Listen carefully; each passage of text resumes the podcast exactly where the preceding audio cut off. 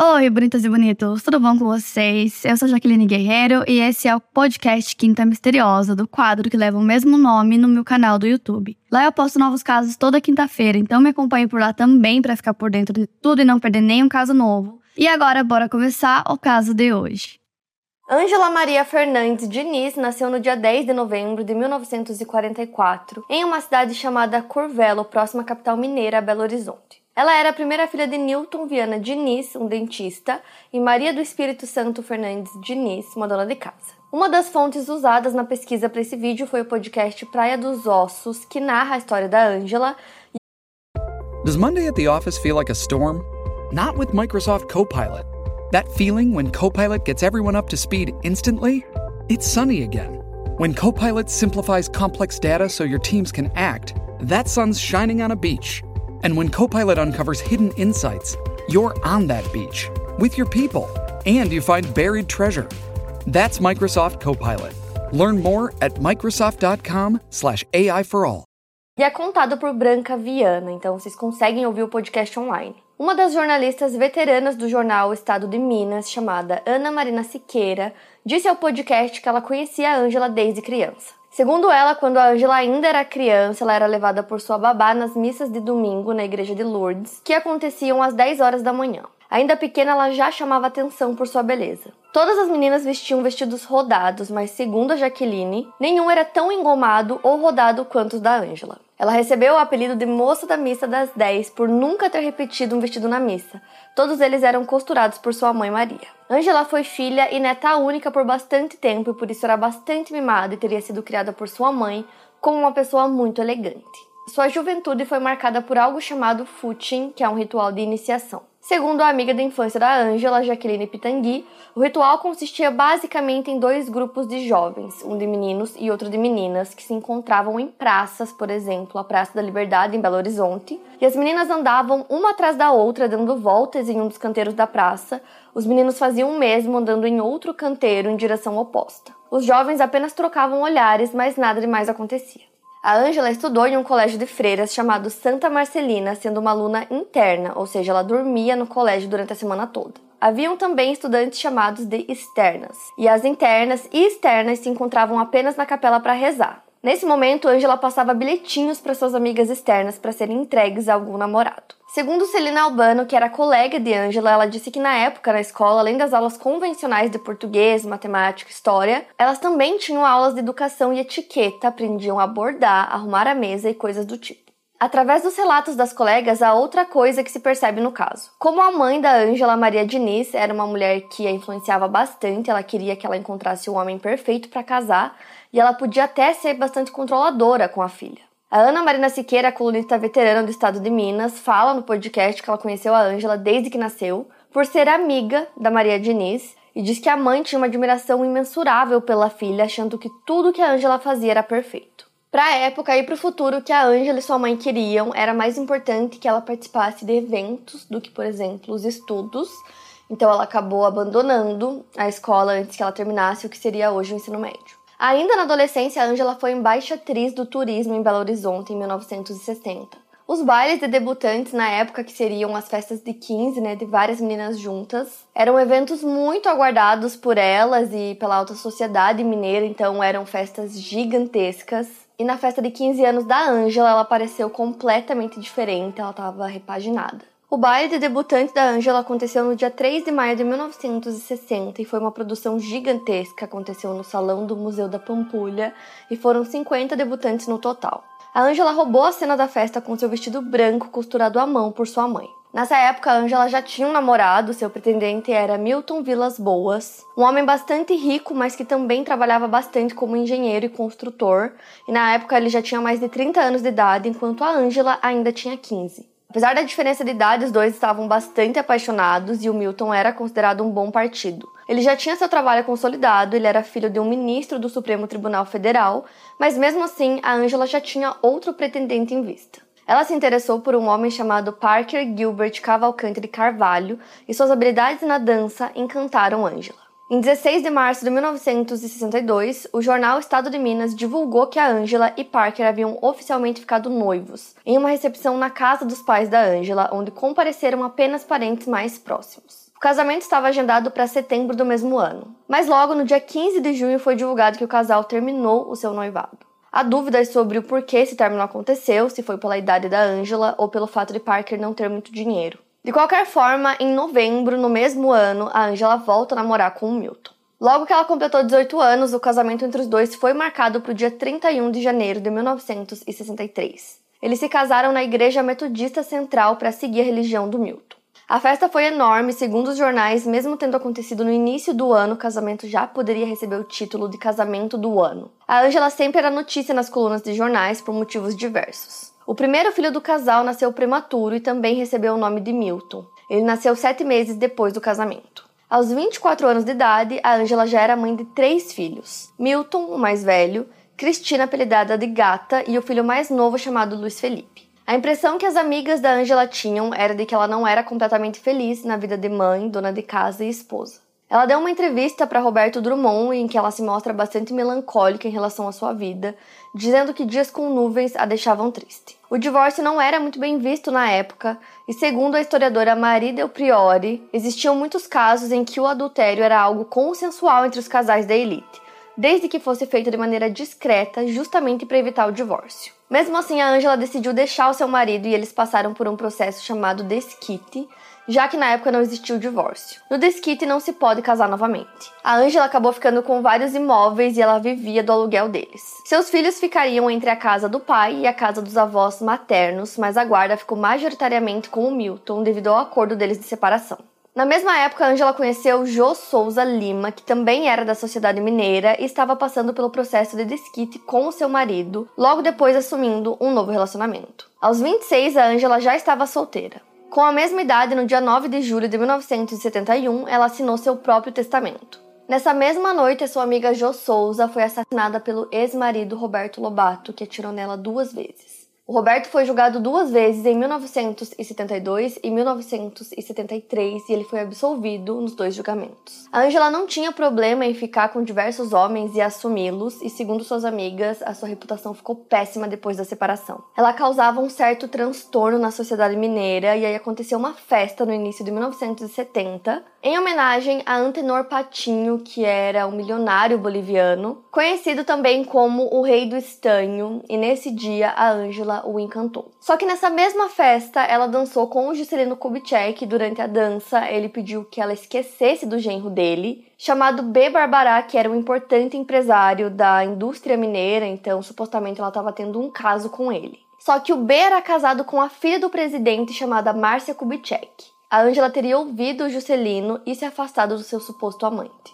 E foi a partir daí que ela começou a ser referida nas colunas de jornais com um novo apelido, então eles começaram a chamá-la de Pantera de Minas. Então ela deixa de ser amante do genro do Juscelino Kubitschek e ela passa a se aproximar de outro homem também casado, conhecido como Tuca Mendes. Tuca era herdeira de uma empreiteira chamada Mendes Júnior e a Angela era uma mulher destemida e mesmo sabendo dos julgamentos de olhares, ela não se importava. O Tuca, além de ser casado, ele tinha filhos e também não teve problemas em ser visto com a Angela enquanto eles viajavam. Depois da separação da Angela, ela construiu uma casa para os seus pais no mesmo terreno da casa dela. Dentro da casa, ela tinha uma campainha que ela tocava na casa dos pais que deveria ser apertada quando houvesse algum tipo de emergência acontecendo. Era como se fosse um botão de pânico. Na madrugada do dia 11 de junho de 1973, era um domingo, a Angela tocou essa campainha várias vezes sem parar até que seus pais chegassem. A mãe dela foi a primeira a chegar no local e ela encontrou um corpo na rampa de entrada da casa da filha. O corpo em questão era de um homem chamado José Avelino dos Santos, e ele fazia alguns bicos na casa da Ângela trabalhando como lavador de carros e vigia. O adolescente que tinha 18 anos estava prestes a completar 19 e tinha levado um tiro na cabeça. Ele estava segurando uma faca de prata, o zíper da calça dele estava aberto e tinham vestígios de sêmen. As barras de suas calças estavam cheias de carrapichos, que são aquelas sementes de plantas que grudam nas roupas. A Maria Diniz, mãe da Ângela, entra correndo na casa dela e encontra a filha no quarto, ao lado do botão de pânico, chorando. De maneira imediata, Ângela assume que foi ela quem atirou nele, e aí, antes de chamar a polícia, a mãe dela liga pro advogado da família, que era também tio da Ângela, chamado Maurício Aleixo. Ele era casado com a Zélia, que era tia da Ângela e irmã da mãe dela. O Maurício já tinha cuidado da Ângela no processo que ela teve, né, de separação, o desquite. Segundo o Maurício, o adolescente vinha furtando a casa da Ângela e isso era de conhecimento geral. E aí no dia 11, na madrugada do dia 11, ele tinha tentado invadir a casa. O Maurício levou a Ângela até o hospital porque ela estava muito abalada e depois disso ele foi conversar com o delegado que estava fazendo plantão naquela madrugada. E esse caso foi uma grande notícia na cidade, então no dia que a Angela foi dar o depoimento dela no Fórum Lafayette, eles tiveram que fechar a porta com grades e colocar policiais lá porque tinha uma multidão tentando entrar. This episode is brought to you by Shopify. Do you have a point of sale system you can trust or is it a real POS? You need Shopify for retail. From accepting payments to managing inventory, Shopify POS has everything you need to sell in person. Go to shopify.com/system all lowercase to take your retail business to the next level today. That's shopify.com/system.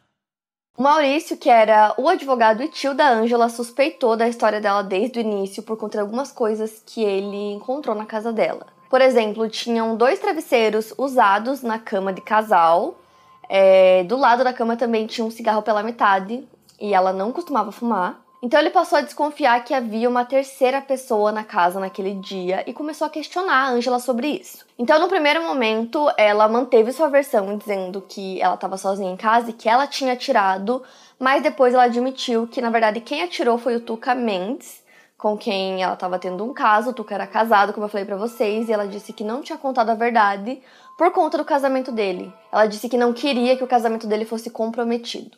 De qualquer forma, o Tuca foi chamado para depor e no seu primeiro depoimento ele já assume a responsabilidade, dizendo que realmente quem tinha atirado era ele e não a Ângela. A Ângela também foi indiciada porque ela teria passado a arma para o Tuca naquele dia.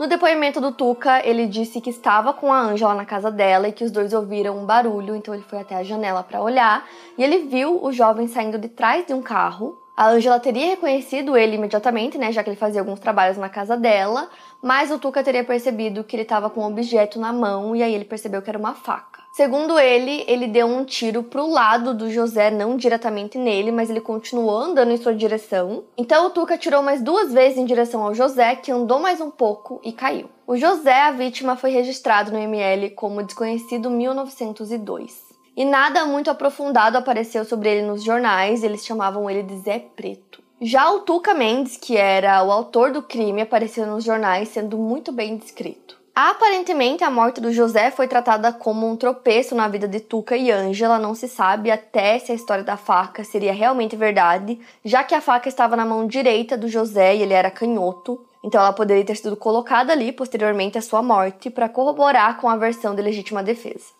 Em 1975, a denúncia contra Angela Tuca foi descartada. O caso ficou conhecido como Caso do Caseiro e, mesmo sem uma condenação judicial, a Angela foi bastante julgada na mídia.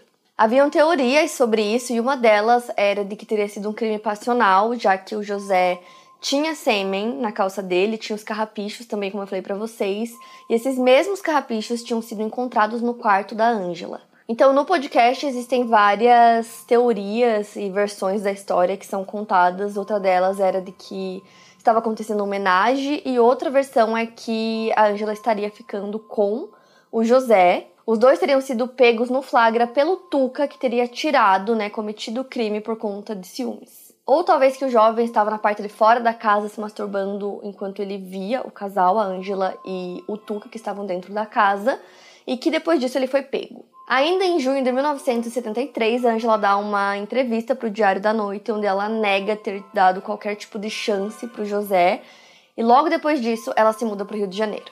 Na época, o caso do caseiro né, acabou pesando muito na vida da Angela, principalmente na guarda que ela tinha dos filhos, que na época tinham 10, 9 e 7 anos de idade.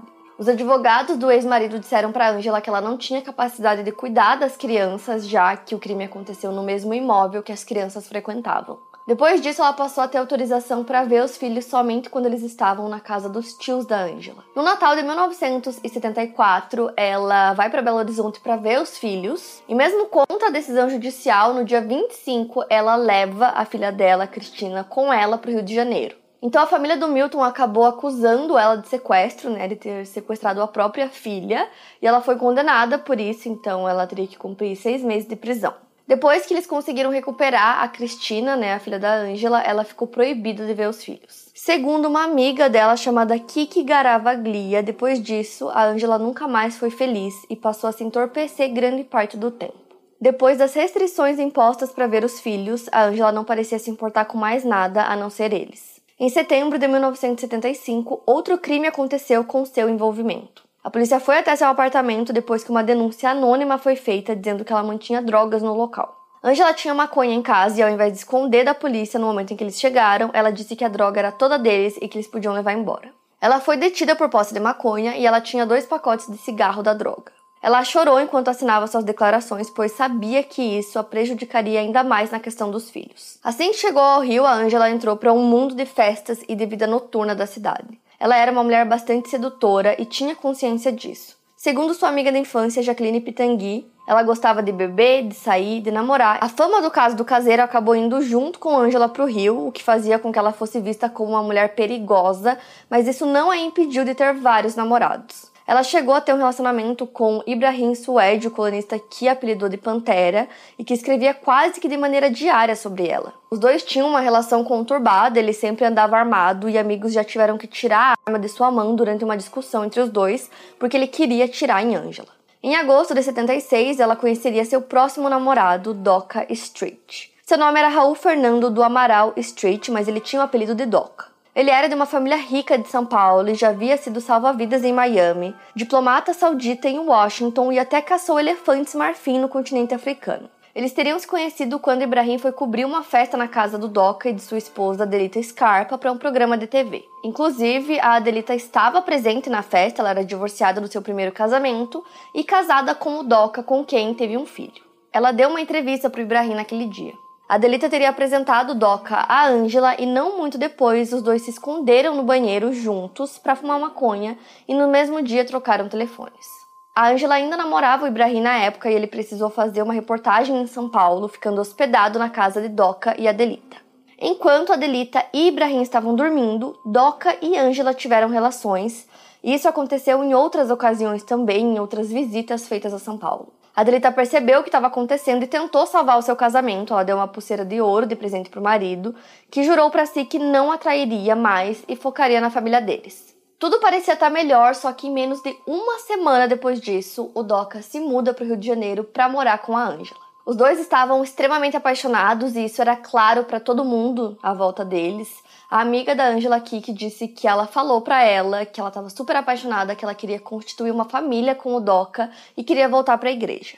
Mas isso contrastava muito com o início do relacionamento dos dois, onde haviam muitas noites que eles bebiam muito, usavam cocaína, é, o Doca disse que eles faziam homenagem também, porque nessa época a Angela começou a se interessar por mulheres. Mas mesmo assim existia muito ciúme na relação dos dois. Alguns desses episódios de ciúme envolviam até violência, porque o Doca era considerado um valentão, ele sempre andava armado. Ele até admitiu que teve uma vez que eles estavam no Museu da Arte Moderna e que ele viu a Angela flertando com um homem, então ele pegou ela pelo braço, levou até o banheiro e chacoalhou ela. Ele disse que chacoalhou tão forte que ela chegou a desmaiar. Então ele largou ela lá e voltou para sua mesa. Ela demorou um tempo para aparecer e aí ela chegou pálida pedindo para ir embora, dizendo que ela não estava se sentindo bem. Em setembro de 1976, o Doca já tinha deixado a Delita definitivamente para viver apenas com a Ângela. No mesmo ano, a Ângela e o Doca foram para uma casa de veraneio na Praia dos Ossos, em Búzios. Eles planejavam comprar a casa de pescador onde ficaram hospedados e o casal foi para lá para passar o Réveillon com uma amiga da Ângela chamada Ângela Teixeira de Melo, o marido dela e o filho deles. No dia 30 de dezembro, todos eles estavam juntos na praia. Mas naquela tarde, a Ângela e o Doca tiveram uma discussão e ele assassinou. Uma das testemunhas foi a Ivanira Gonçalves de Souza, de 17 anos, e ela trabalhava na casa em que eles estavam hospedados. Ela disse que a Angela sentou em um banco da casa, que os dois começaram a discutir e que o Doca tentou acalmá-la, mas não conseguia. Depois disso, ele se ajoelhou e a Angela mandou ele ir embora, dizendo que ela não queria mais ficar com ele. Então ele pegou uma bolsa marrom de dentro do quarto, saiu da casa, entrou no carro dele e saiu de lá. Ele costumava fazer isso para ver se a Angela iria atrás dele. Ele ficou esperando na esquina, mas ela não foi atrás dele, então ele voltou para casa com uma pistola dentro da bolsa marrom. O Doca conta em seu livro Meia Culpa de 2006 que ele voltou para casa, que quando ele entrou ele viu a Angela dentro da piscina e que ele pediu que ela o aceitasse de volta. Então ela saiu da piscina, se sentou no banco novamente e disse que aceitaria ele se ele aceitasse que ela tivesse outros homens e também mulheres. Ele se sentiu humilhado com a fala dela, então ela pegou aquela bolsa marrom e bateu na cara dele. Ele caiu no chão. A bolsa também caiu e a pistola saiu de dentro da bolsa. Ele levantou já atirando nela. Foram cinco tiros no total. Quatro deles a atingiram, sendo três no rosto e um na nuca. Angela tinha 32 anos de idade e ela morreu no local. E logo depois de cometer o crime, ele entrou no carro dele e fugiu. Os caseiros que chamaram a polícia e o Doca fugiu para um sítio da família dele em Passo Lago, Minas Gerais. Quando a polícia chegou no local, eles encontraram o corpo da Ângela já sem vida e ela estava vestindo um maiô que tinha estampa de pantera. Ao lado do seu ombro direito estava a arma do crime, que era uma pistola automática e não tinha mais nenhuma bala dentro dela. A polícia sabia que aquela arma pertencia ao Doca, então imediatamente começou uma caçada por ele. Como a Ângela era bastante conhecida, principalmente em Belo Horizonte, o caso dela teve muita cobertura midiática. Muitos momentos foram filmados pela mídia, como a chegada do corpo na cidade, o seu enterro e sua missa de sétimo dia.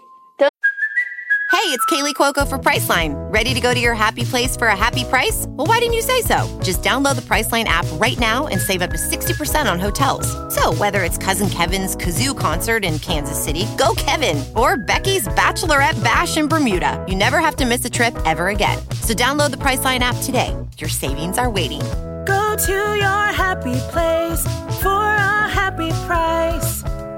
Go to your happy price, Priceline.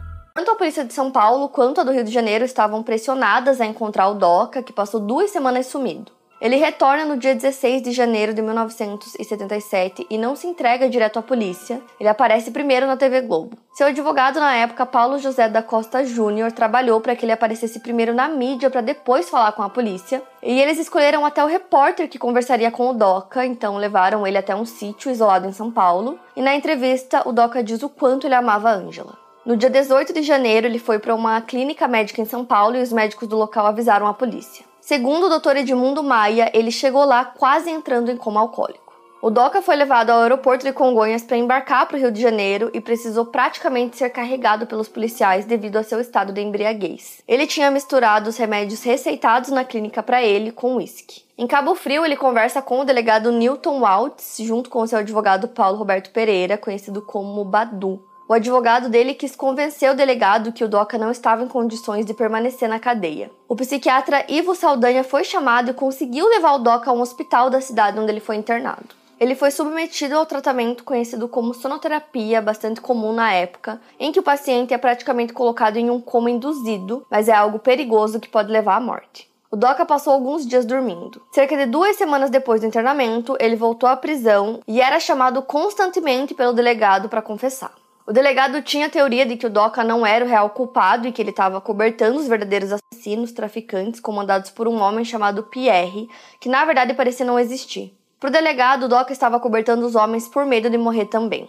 Esse homem, Pierre, teria surgido na teoria da polícia depois da entrevista com uma das empregadas da casa, que comentou sobre esse homem, mas logo em seguida desmentiu a história. Mas outra pessoa que foi considerada pivô do que aconteceu foi a alemã Gabriele Dyer. Ela morava em Búzios havia poucos meses e ela vendia bolsas de pano que viravam tabuleiros de gamão. Ela teria se aproximado deles naquele dia e ficado horas conversando. Angela teria se interessado por ela e começado a flertar com a mulher. Com isso surgiu a teoria de que ela poderia ter sido o estopim para a discussão do casal mais tarde naquele dia. A Gabriele foi entrevistada e, como ela não falava português muito bem, ela respondia em inglês. Ela teria dito em algum momento que Angela tocou de maneira sensual, mas depois se retratou dizendo que poderia ser um problema de tradução. Depois comentou novamente sobre esse toque. Isso teria sido uma das bases da teoria de que o Doca matou a Angela por ciúmes.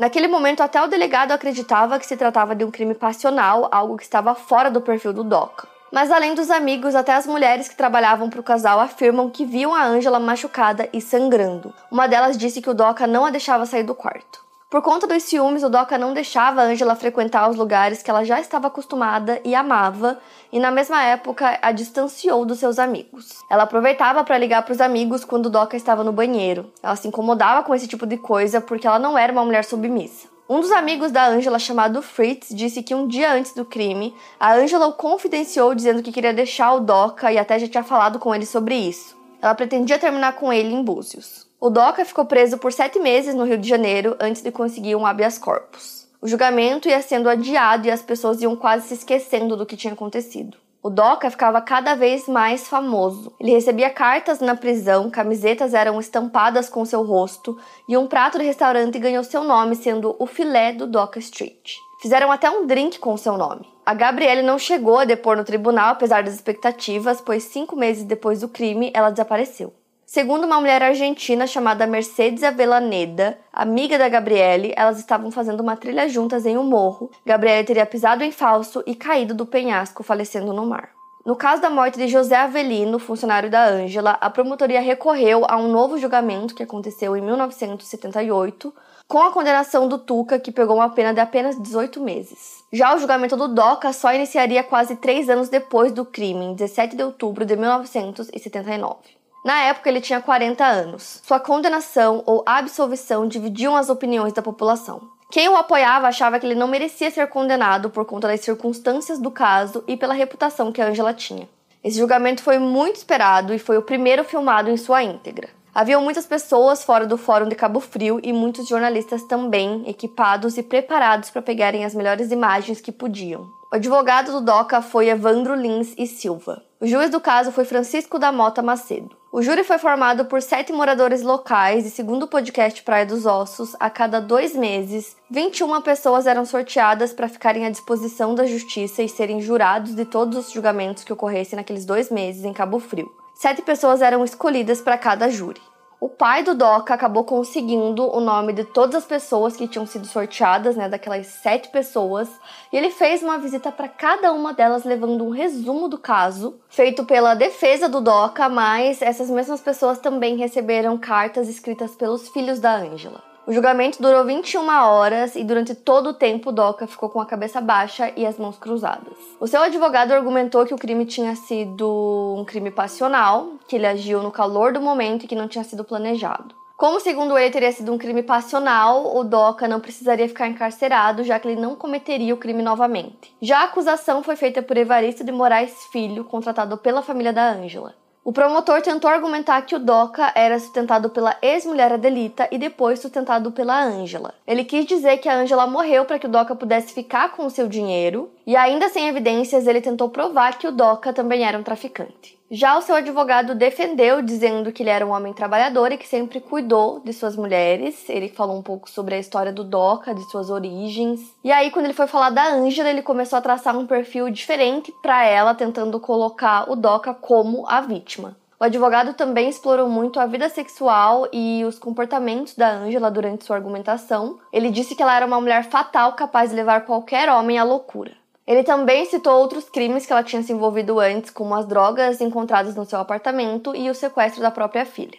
Ele chegou a chamar Angela de prostituta de alto luxo da Babilônia. Além disso, ele também argumentou que ela teria admitido ter tentado tirar a própria vida várias vezes e que ela queria morrer, tentando justificar o assassinato. Para isso, ele juntou argumentos de um laudo psicológico e o fato dela ter escrito um testamento aos 26 anos de idade. Além disso, o Ibrahim, que foi um ex-namorado da Angela, também andava armado assim como Doca, e em diversas discussões entre eles, mais uma pessoa citou ter ouvido a Angela falar para ele matá-la se ele fosse homem. A partir disso, ele deu a entender que ela foi morta pela própria vontade, que ela queria morrer, mas que ela morreu pelas mãos de outra pessoa. Depois disso, o Evaristo, que foi advogado contratado pela família da Ângela, entra novamente e ele descreve como os tiros aconteceram e em quais partes do corpo os tiros pegaram os jurados não puderam ver as fotos do corpo. Ele argumenta que o Doca teve tempo para pensar depois de ter dado o primeiro tiro, enquanto a Angela já estava caída no chão, e aí ele decidiu continuar atirando. O Evaristo queria mostrar que ele teve tempo para ponderar aquela decisão que ele estava cometendo naquele momento, que ele poderia ter desistido de matá-la, mas ele não o fez. E aí, quando o Evandro volta a argumentar, o advogado do Doca, ele começou a dizer que aquele crime poderia ser também de legítima defesa, dizendo que o Doca poderia estar defendendo sua honra, mas acabou exagerando. Os jurados vão para outra sala para deliberar e quando eles voltam, o juiz lê a sentença. Doca foi condenado a um ano e seis meses de detenção por excesso culposo de legítima defesa e mais seis meses por ter fugido da polícia. Ele também foi condenado a pagar os custos do processo. Atualmente, essa tese de legítima defesa da honra é julgada como inconstitucional pelo Supremo Tribunal Federal. Como Doca já tinha ficado preso sete meses antes do julgamento, ele já tinha cumprido um terço da sua pena.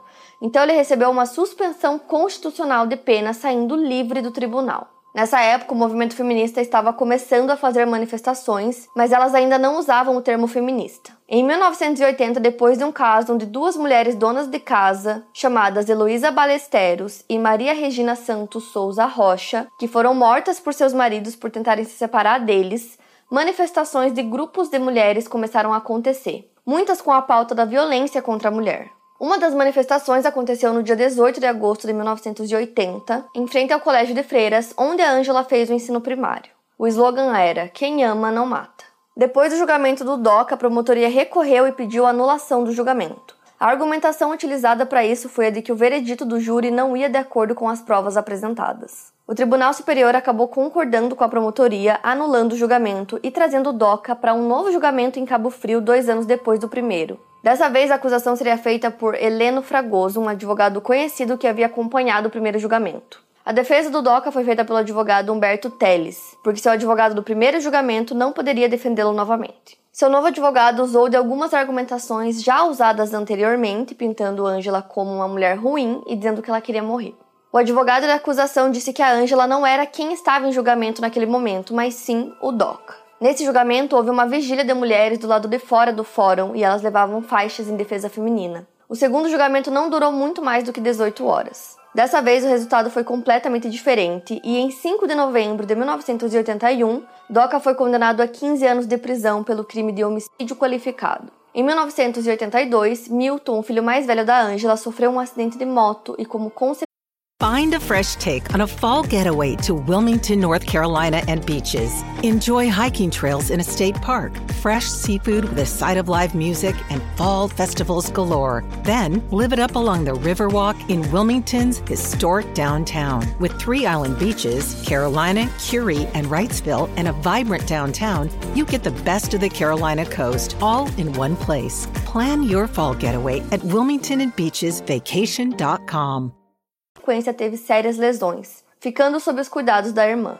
No ano seguinte, o primeiro marido da Ângela, Milton Vilas Boas, morreu em um desastre de avião. O filho mais novo da Ângela, Luiz Felipe, faleceu em 1988 em um acidente de carro. Doca cumpriu a maior parte de sua pena no presídio Ari Franco, em Água Santa, no Rio de Janeiro, com os três primeiros anos e meio sendo em regime fechado. Posteriormente, ele foi liberado em 1987. Existe uma rua chamada Rua Ângela Diniz, em Búzios. A rua fica próxima à Praia dos Ossos e chega perto da casa onde a Angela foi assassinada. Como eu falei para vocês, o Doca lançou um livro em 2006 chamado Meia Culpa, no qual ele dá sua versão do crime. Doca faleceu em 2020 na cidade de São Paulo, aos 86 anos. Ele teve um ataque cardíaco e não resistiu. O caso Angela Diniz, que muitas vezes é citado como caso Doca Street, inspirou diferentes produções, como o filme de 1977 Os Amores da Pantera. Em 5 de junho de 2003 foi exibido um episódio sobre o caso no programa Linha Direta. Como eu falei para vocês, tem um podcast sobre o caso chamado Praia dos Ossos e vale muito a pena ouvir. Além do filme lançado nesse ano chamado Ângela, escrito por Duda de Almeida e dirigido por Hugo Prata. Mesmo a condenação do DOCA tendo sido um marco importante para o feminismo no Brasil, casos de feminicídio não pararam de acontecer ao longo dos anos. Atualmente existe a Lei do Feminicídio, ou Lei Maria da Penha, que tem como objetivo trazer proteção às mulheres vítimas de violência doméstica e familiar. Quando o podcast foi lançado em 2020, o caso veio à tona e muito se falou sobre ele. E aí, agora, com o lançamento do filme, estão falando novamente sobre o caso. Achei que seria um bom momento para trazer essa história para vocês, já que é um caso brasileiro e eu trago bem de vez em quando casos brasileiros para vocês, mas esse especial eu quis trazer, então eu quero muito saber o que vocês acharam, me contem aqui nos comentários. E é isso, para mais casos, siga o podcast Quinta Misteriosa e aproveite para avaliar em 5 estrelas se você gostou. Obrigada por ouvir e até o próximo caso.